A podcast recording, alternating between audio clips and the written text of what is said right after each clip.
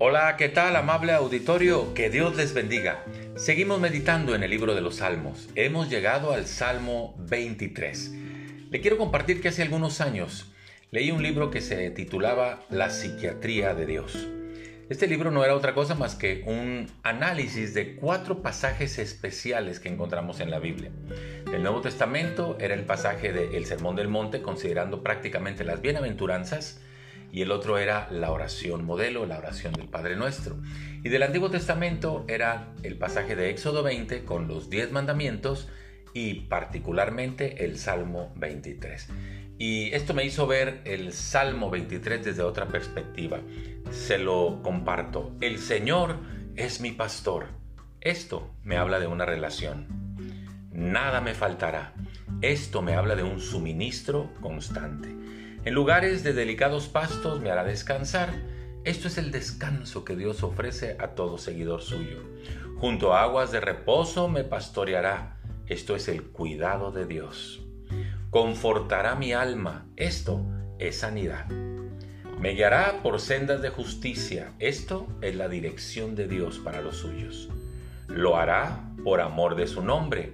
Esto es propósito. Aunque ande en valle de sombra de muerte, esto es una prueba. No temeré mal alguno, porque esto es fe. Porque tú estarás conmigo, esto es fidelidad. Tu vara y tu callado me infunden aliento, esto es esperanza. Tú preparas mesa delante de mí, esto es provisión. Y lo haces en presencia de mis angustiadores, esto es protección. Has ungido mi cabeza con aceite. Esto es consagración. Y mi copa está rebosando. Esto es abundancia. Ciertamente el bien y la misericordia me seguirán todos los días de mi vida. Esto es la bendición de Dios para los suyos. Y en la casa del Señor moraré por largos días. Esto es una promesa.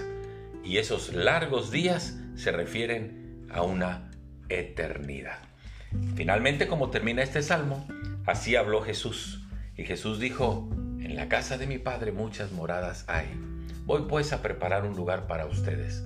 Pero si me voy, prepararé un lugar y volveré con ustedes para tomarlos y llevarlos a donde yo estoy.